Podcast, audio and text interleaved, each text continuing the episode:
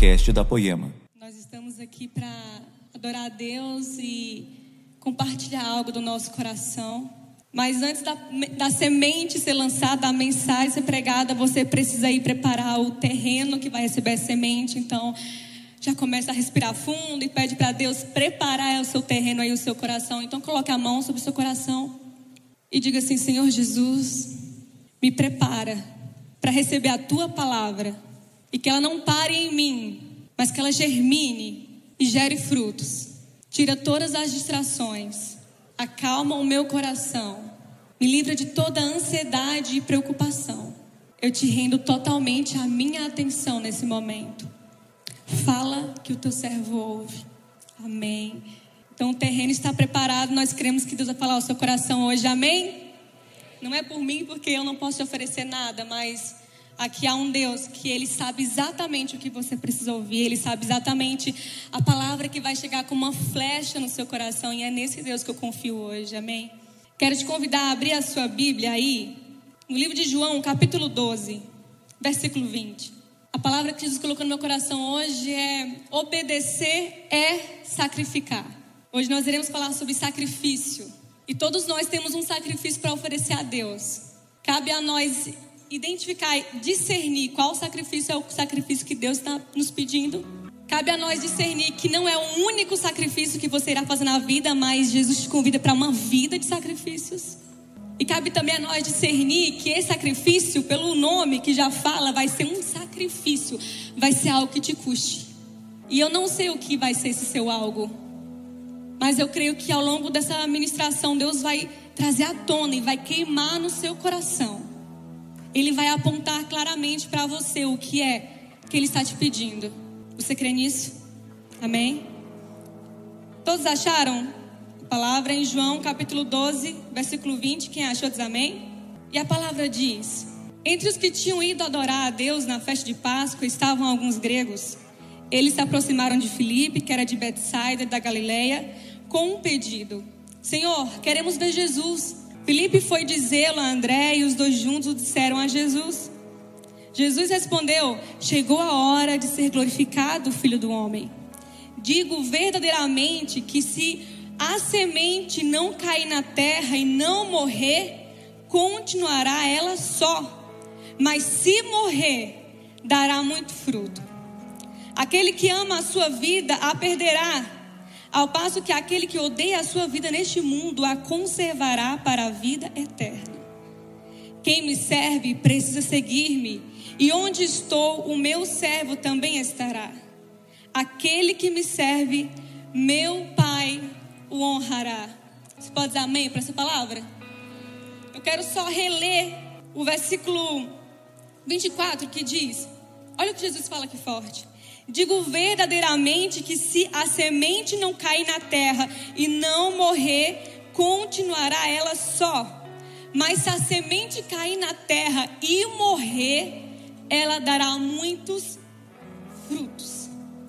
Jesus está se referindo à morte dele na cruz, o seu próprio sacrifício. Em outras palavras, quando Jesus fala que se a semente cair e não morrer, ela não dará frutos. Jesus está falando que é impossível uma vida frutífera sem sacrifícios. É impossível que você tenha uma vida frutífera no reino de Deus sem sacrifícios. Por, por trás de todo fruto existe uma semente que morreu. Por trás de uma igreja frutífera, por trás de uma noiva frutífera, há um noivo que morreu. Não há semente sem fruto. E não há fruto sem semente. Quando Jesus fala dessa semente que cai e morre, ele estava se referindo ao seu maior sacrifício, a sua morte por mim, por você, e ele estava nos convidando a também ter uma vida de sacrifício. Eu quero separar aqui para vocês três características importantes na hora de você sacrificar algo a Deus. A primeira é Entenda que é uma vida de sacrifícios, não apenas um ato de sacrifício, é uma vida. Lá em 1 Coríntios, versículo 11, versículo, capítulo 11, versículo 1, Paulo fala: Sejam meus imitadores como eu sou de Cristo. Sejam meus imitadores como eu sou de Cristo. Essa palavra está dizendo para mim e para você que se nós iremos ser imitadores de Cristo, se Deus nos convocou, nós precisamos aceitar que a nossa vida, o nosso crescimento vai ser semelhante ao crescimento de Cristo. E qual foi o ponto maior da caminhada de Cristo? O seu sacrifício na cruz e a sua ressurreição. Então, se você quer se parecer com Cristo, eu vou te dar uma dica. Se você quer se parecer com Cristo, olhe para a trajetória de Cristo e pegue ela como uma referência para a sua própria trajetória. Se Jesus passou pelo deserto e ele enfrentou, superou as tentações, então eu também irei passar pelo deserto e eu irei enfrentar as minhas próprias tentações. Se tudo que Jesus fazia era para glorificar o Pai, então tudo que eu fizer que seja para glorificar a Deus. Se Jesus tomou a sua cruz, eu também quero tomar a minha cruz e segui-lo. Se foi necessário Jesus morrer para que se cumprisse o propósito de Deus, então eu também quero morrer para mim mesma, para que se cumpram os propósitos de Deus na minha vida. Você nunca se perguntou por que, que Jesus não foi dado à cruz na infância ou na adolescência? Por que, que Jesus teve uma vida, uma caminhada? Não foi só porque ele ia atingir uma idade, maturidade, mas também Jesus queria ter uma trajetória para que eu e você pudéssemos olhar e nos inspirar na trajetória de Jesus. Então, tudo que Jesus fez, eu e você somos convidados a fazer. E eu sei que talvez você pense, ah, mas é difícil fazer o que Jesus fazia. É difícil. Como que eu vou fazer as mesmas coisas que Jesus fazia? Ei, existe uma palavra de encorajamento e empoderamento sobre a sua vida. E essa palavra está em João 14, quando Jesus fala para mim e para você: se você crê em mim, você fará coisas maiores. Vocês farão coisas maiores do que eu estou fazendo se você crê em mim. Pergunta para o seu amigo do seu lado: você crê? A palavra já está sobre você. Essa palavra já tem poder sobre a sua vida. A questão é: você crê? Sim, há uma condição para nós vivermos e fazermos as coisas que Jesus fazia, as obras que ele fazia, ou até obras maiores. Há uma condição: é se você crê em mim. Jesus está te falando: se você crê em mim, você fará obras maiores.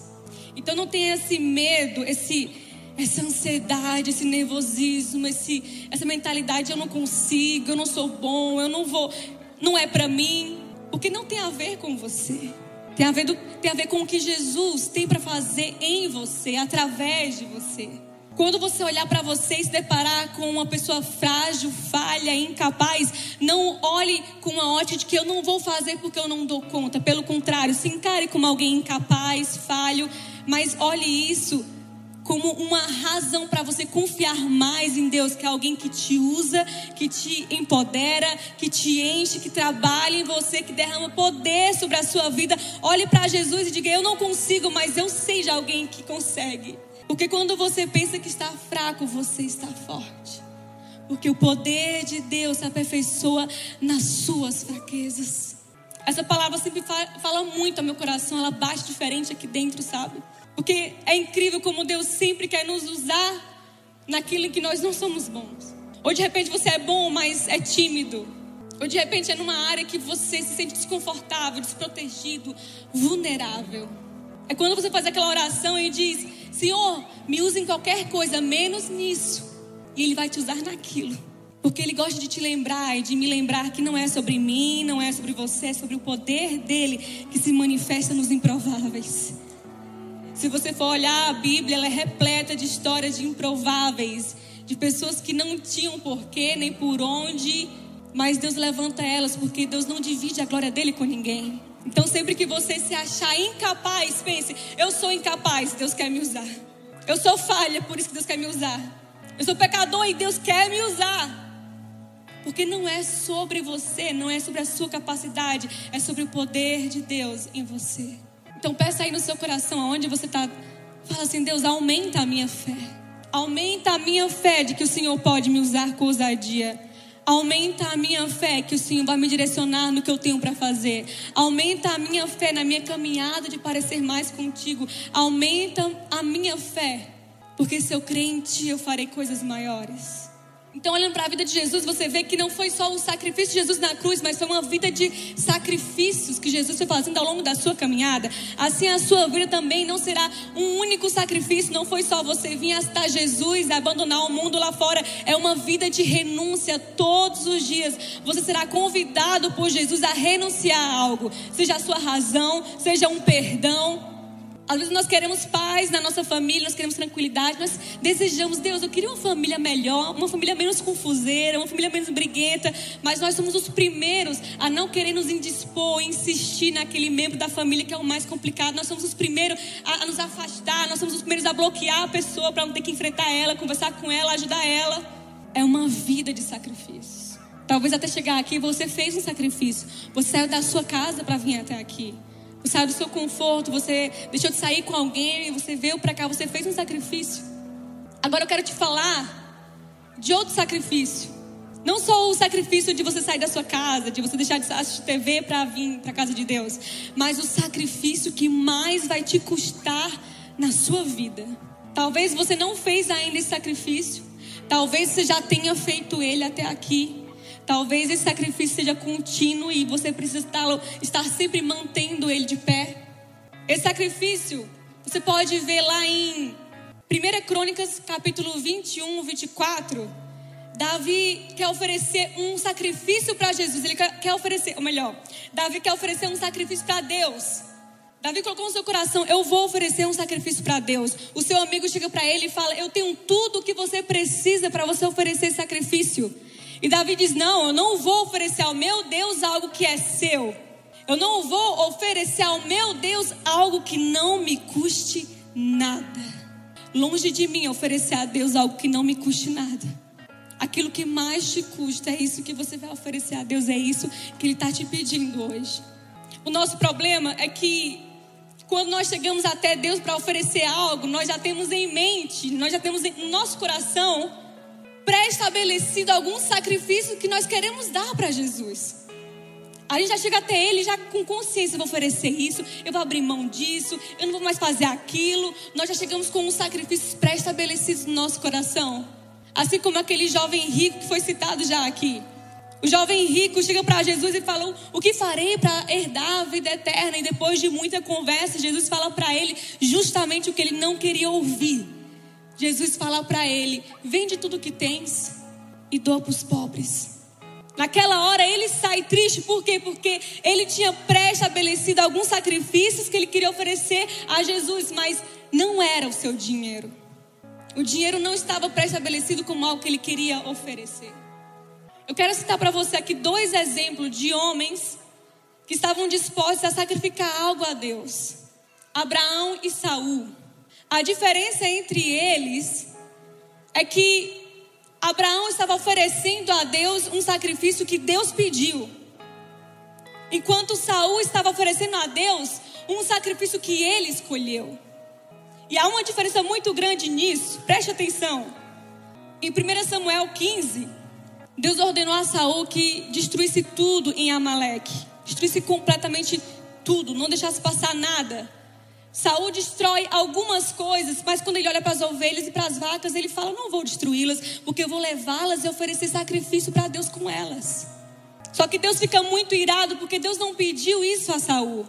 Então Deus envia Samuel para conversar e confrontar com Saul. E quando Samuel chega, ele fala: Você fez algo que Deus não te pediu.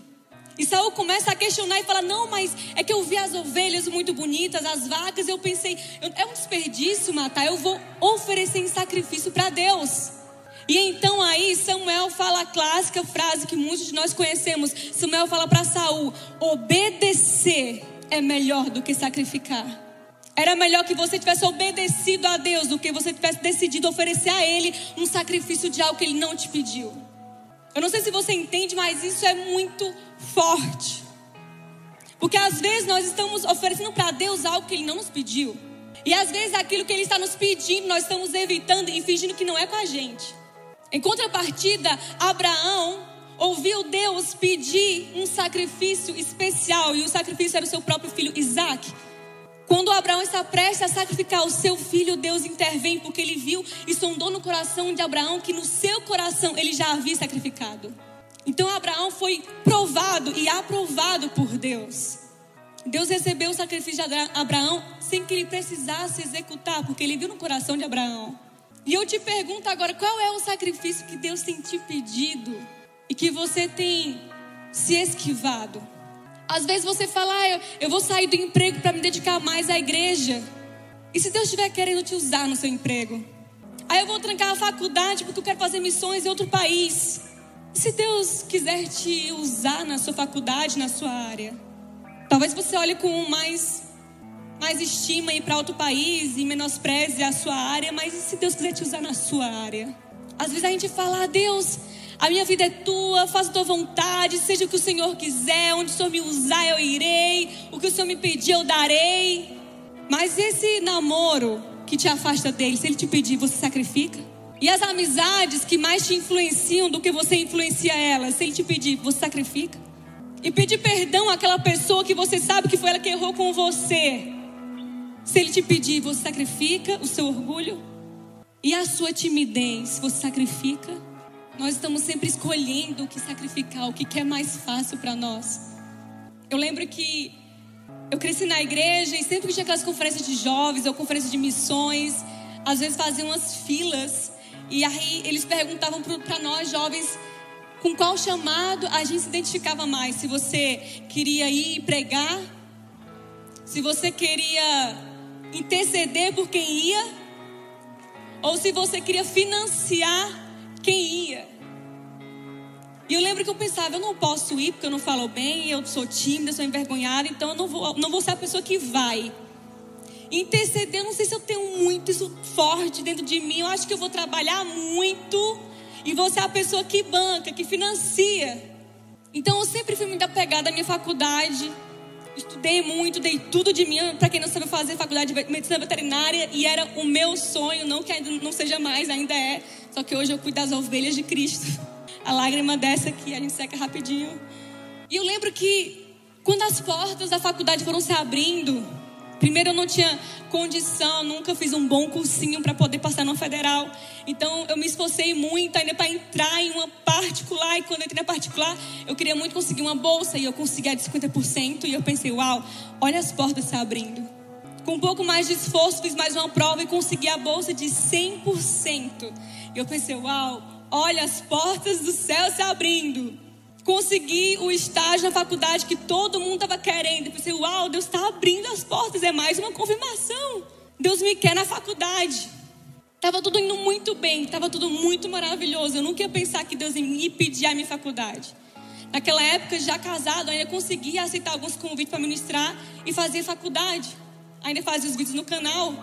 E eu tinha muito convicto no meu coração que eu ia me esforçar, ia fazer mais estágio, ia fazer intercâmbio, ia ser uma boa profissional, ia ganhar tanto dinheiro, ia financiar missões, os missionários que iam, eu ia chegar e falar, ah, Deus te envie. Eu não tinha apego ao dinheiro e não tenho.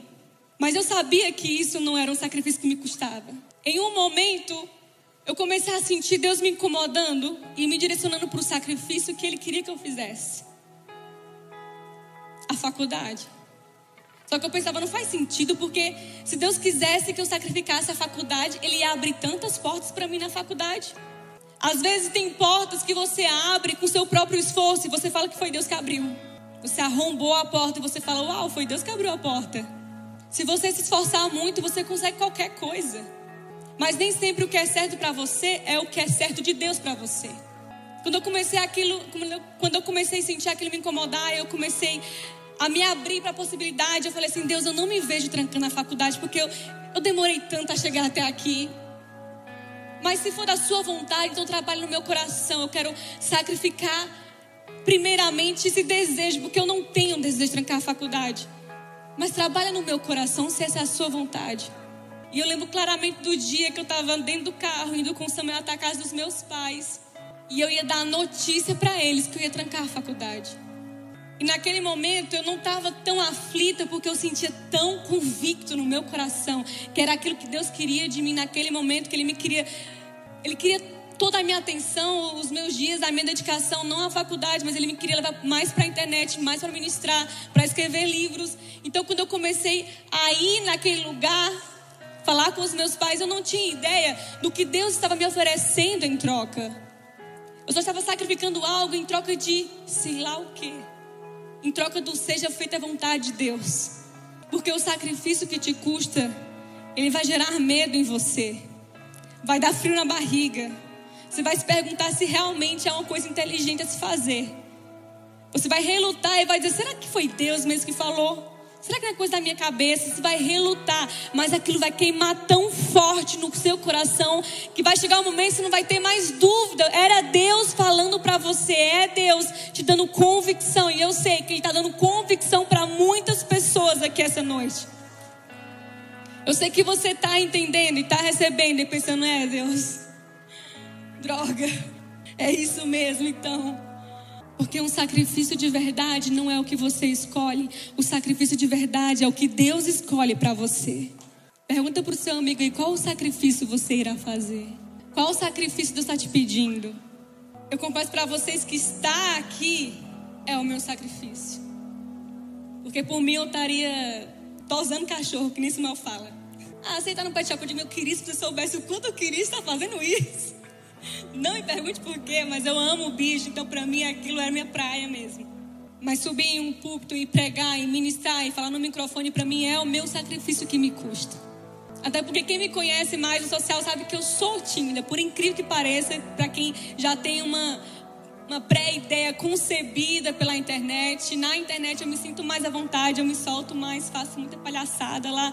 Mas pessoalmente sou uma pessoa que demora a se abrir, eu tenho poucos amigos. Com esses amigos eu sou igual na internet, mas até te conhecer bem eu vou ser mais na minha calada. Você vai pensar, meu Deus, ela não era da internet, ela não parece minha da internet. Será que é um personagem? Porque eu cresci a minha infância inteira, a minha adolescência inteira sempre muito tímida, muito reclusa, antissocial também mas Jesus está trabalhando em mim porque eu estou sacrificando o que me custa. Estou sacrificando a minha zona de conforto. Quando Davi fala, Deus me livre de oferecer um sacrifício que não me custe nada, o que vem na sua cabeça?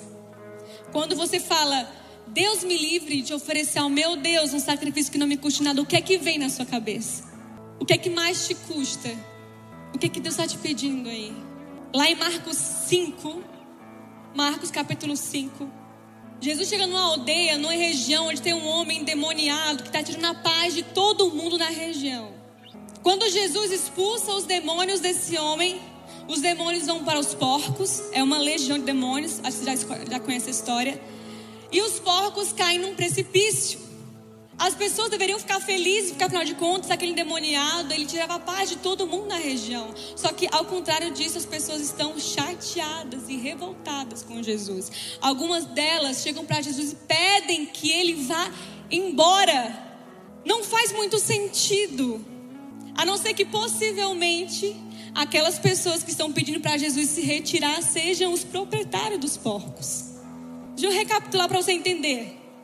Havia um homem demoniado em uma cidade que tirava a paz de todo mundo na cidade. Jesus expulsa o demônio desse homem, os demônios vão para os porcos, os porcos se lançam num precipício. As pessoas que deveriam estar gratas a Jesus estão revoltadas e dizem para Jesus ir embora. Não faz sentido nenhum. Era para elas estarem gratas.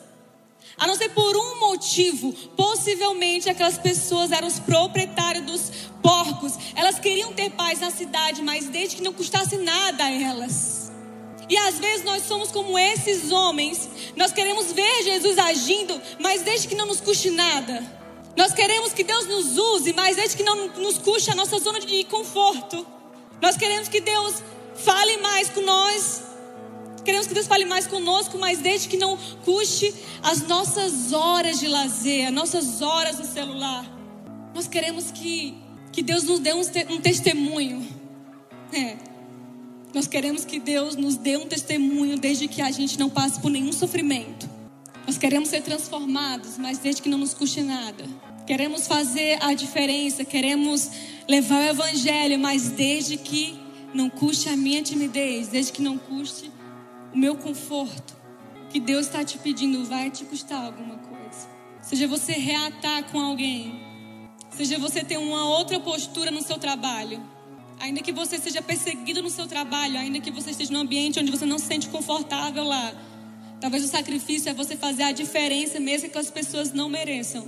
Às vezes o sacrifício vai ser você entrar dentro do ônibus cansado, só desejando chegar em casa para deitar e dormir. Mas Deus fala para você, para você falar alguma coisa para a pessoa que está do seu lado e você sacrificar a sua vergonha, o seu cansaço, o seu tempo, seu tempo para ser boca de Deus para aquela pessoa. Às vezes o sacrifício que Deus está te pedindo não é algo que você acha grandioso, como abrir mão de tudo, viver só para Ele. Às vezes o sacrifício que Jesus está te pedindo é que você pareça mais com Ele no seu dia a dia. É que você pareça mais com Ele no seu trabalho. É que você pareça mais com Ele na sua casa. É que você pareça mais com Ele na sua faculdade. Esse é o sacrifício que te custa. Que você possa dizer hoje, como Davi: Deus me livre de oferecer um sacrifício que não me custe nada. A palavra que Deus mais tem falado comigo ao longo dos meses e últimos anos é que gerar um testemunho dói. E eu sempre falei para Deus: Deus, usa a minha vida para a tua honra e tua glória, seja feita a tua vontade na minha vida. Me usa onde o Senhor quiser, como quiser. E quando uma série de coisas difíceis e complicadas começaram a passar pela minha vida, acontecer na minha vida, eu comecei a entender que aquela era a resposta da minha oração. Porque a palavra de Deus diz que a quem muito é dado, muito será cobrado. Então, se você está recebendo algo de Deus, uma autoridade de Deus, um, um, mover de Deus dentro do seu coração, pode ter certeza que não é só para você. Ele vai cobrar que você passe isso adiante, ele vai cobrar que você tenha uma outra postura, ele vai te cobrar que você tenha uma vida de sacrifícios. Eu queria te convidar a ficar em pé. Eu queria que você pudesse fechar os seus olhos e pudesse refletir no que foi dito essa noite. Que Jesus está te convidando para você ter uma vida de sacrifícios. Que Jesus está te pedindo um, um holocausto que te custe. Que Jesus está te dizendo o sacrifício que Ele escolheu para você e não é o que você escolheu sacrificar. Jesus disse que era necessário que a semente morresse para que gerasse frutos. E ele se colocou como exemplo, ele estava se referindo à sua própria morte, ao seu próprio sacrifício. Da mesma forma, hoje ele está instigando em você que algo precisa morrer para gerar frutos. Aí onde você está, como se estivesse só você e Deus aqui nesse lugar e mais ninguém do seu lado. Comece a perguntar a Deus: que sacrifício é esse? Qual é a semente que precisa morrer dentro de você para que os frutos venham à tona? Espírito Santo de Deus, revela a nós. Revela aos seus filhos, Jesus, qual é o sacrifício que nos custa. Qual é a semente que o Senhor quer que a gente enterre, soterre, para que os frutos venham germinar, Jesus. Revela a nós o que nós precisamos abrir mão para te glorificar mais. Revela a nós onde nós precisamos melhorar, onde nós precisamos sacrificar, onde nós precisamos deixar ir. Eu lembro uma das primeiras vezes que eu recebi o convite para ministrar, e foi horrível, porque eu não ministrei. Eu cheguei lá e o Samuel estava do meu lado, tinha só 12 pessoas. Mas eu ainda não estava disposta a sacrificar a minha timidez. E eu lembro que quando estava perto da hora de subir e ministrar, eu olhei para o Samuel e falei assim: amor, se você me ama, sobe lá e prega no meu lugar. E eu falei com tanta convicção que ele percebeu que eu não ia subir e pregar, então ele foi lá e subiu no meu lugar e pregou. Sempre que toca aquela música do Morada, então me tira o medo, que me faz dizer: Moisés, suba no meu lugar. Eu penso, então me tira o medo que me faz dizer: Samuel, suba no meu lugar. Passa um filme pela minha cabeça. E eu confesso para vocês que toda vez que falam, Fabíola, você vai pregar, eu falo, Samuel, então me tira o medo. Sabe, no reino de Deus, chamado não é hobby. Chamado é renúncia. Talvez o seu chamado tenha a ver com o que você gosta de fazer, talvez tenha a ver com o que você tem uma aptidão, uma convocação de Deus ali. Mas não vai ser fácil. Irão chegar vários patamares que você irá pensar, tá, daqui para trás eu consigo, daqui para frente só para trás. Não dou conta, não é para mim. É maior do que eu consigo fazer. Eu não sou capaz, não fui preparado para isso. Nunca vi ninguém fazer isso, não sou bom. E eu costumo falar que se você olha à sua volta e você não vê referências daquilo que você quer fazer, é porque Deus está fazendo em você uma referência. Às vezes dá um medo quando Deus sopra em você para você ser um empreendedor numa família onde ninguém nunca empreendeu. Onde Deus fala para você ser um pastor numa família onde ninguém nem aceitou Jesus ainda, a não ser você. É assustador quando Deus fala para você que Ele tem sonhos grandes, vai te levar na faculdade, vai te dar um doutorado numa família que às vezes nunca nem fez até a quinta série. É assustador porque nós temos nós temos essa, esse anseio de olhar em volta e dizer: Ah, Fulano fez eu fazer também. Ah, meu pai fez, eu vou seguir os passos dos meus pais. Eu vou seguir os passos dos meus tios. Eu vou seguir o passo de alguém. E às vezes os passos tem que seguir os passos de Jesus. É Ele que vai na sua frente e te direcionando. É Ele que vai na sua frente abrindo o caminho. Porque a referência que você procura e não vê é porque está procurando o lugar errado. Olha no espelho que você vai ver. A minha família ninguém mexia com internet. Não tem uma família de influenciadores. Eu fui a primeira pessoa a colocar vídeos no YouTube na minha família e colocava escondido porque eu tinha vergonha dos meus vídeos. É porque é muito fácil a gente fazer aquilo que está dentro da nossa zona de conforto. A gente quer sacrificar tudo o que é mais fácil pra gente. A gente quer deixar aí aquilo que é fácil deixar aí. A gente quer fazer aquilo que é fácil fazer. E a gente se engana dizendo: Eu estou sacrificando algo para Deus. Mas você sabe onde dói. Você sabe o sacrifício que te custa. Você sabe. Você sabe qual é a atitude que te custa. Você sabe qual é a decisão que te custa. Você sabe qual é a atitude que te custa. Você sabe qual é a postura que te custa. O comportamento. Você sabe o que é que dói. Você sabe o que é difícil.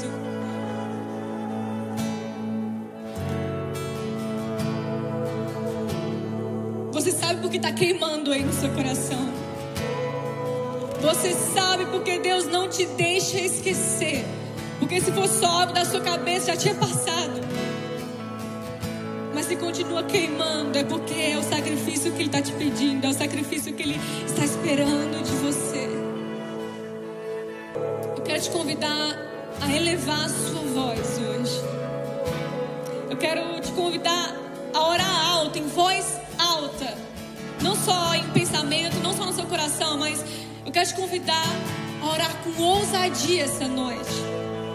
Para que nós venhamos ser impactados aqui por uma onda de coragem e de ousadia. Para que os nossos irmãos que ainda estão lidando com a timidez, que ainda estão se desbravando, eles possam ser movidos pela sua voz, pela voz de Deus através de nós. Então eleve a sua voz e adore a Deus com ousadia agora. Ore em voz alta. Fale a Deus o que você vai sacrificar, o que Ele tem te pedido para sacrificar. Peça a Ele mais fé. Peça a Ele para crer mais. Jesus, nós te pedimos por uma, uma unção aqui nesse lugar. Jesus, nós te pedimos por uma unção, uma autoridade nesse lugar, encorajamento nesse lugar. Nós te pedimos, Jesus, não de nós mesmos, mas nós nós te pedimos que caia fogo do céu aqui nesse lugar. Que nesse momento aqui, o Senhor possa apontar e deixar claro qual é o sacrifício que o Senhor tem esperado de nós.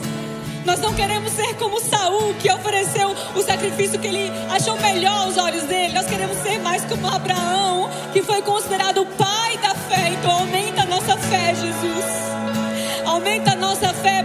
sacrificar sem entender para sacrificar quando tudo parecer confuso, para sacrificar sem termos as respostas ainda. Vem nos usar, Jesus, nas áreas mais desconfortáveis da nossa vida. Vem nos usar nos lugares onde a gente está fugindo de ir.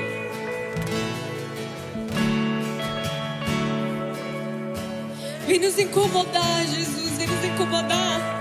Nos dá mais fome, mais sede de Ti.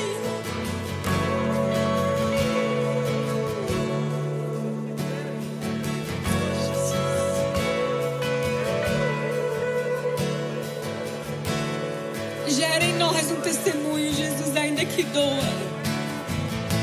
Gera em nós um testemunho, Jesus, ainda que doa. Que possamos olhar para Ti, Jesus. E olhar a Tua trajetória, a Sua caminhada, os Teus feitos. E possamos olhar com coragem e tomar posse da Sua palavra, que disse que nós faríamos coisas melhores. Nos faz acreditar nisso, Jesus. Nos dá, nos dá aqui ideias para mudar o mundo, nos dá ideias revolucionárias, muda a nossa mente. Vem nos transformar de dentro para fora, que possamos viver uma verdadeira metanoia em o nome de Jesus. Que possamos dizer não para nós mesmos e sim para Ti. Que possamos sacrificar as nossas próprias vontades, os nossos próprios planos, Jesus, porque muitas vezes nós te pedimos pelos Seus planos, mas não queremos sacrificar os nossos planos. Jesus nos dá coragem para abrir mão e sacrificar tudo aquilo que não combina com o teu propósito para nossa vida. Nos dá coragem para deixar aí, Jesus, tudo aquilo que está nos segurando, tudo aquilo que está nos impedindo de viver a tua vontade, de viver o teu chamado para nós. Nos ajuda a deixar ir, Jesus. Traz clareza à nossa mente agora, nós te suplicamos, traz clareza. Queremos saber com certeza o que, que é, Jesus. Qual é o sacrifício? Qual é o caminho? Qual é a atitude? Qual o comportamento nós precisamos ter para te oferecer o verdadeiro sacrifício que suba como um aroma suave às tuas narinas, Jesus? Que não seja um sacrifício de rasgar as vestes, mas seja um sacrifício de rasgar o coração. Seja um sacrifício de rasgar os nossos e dizer: Eu não quero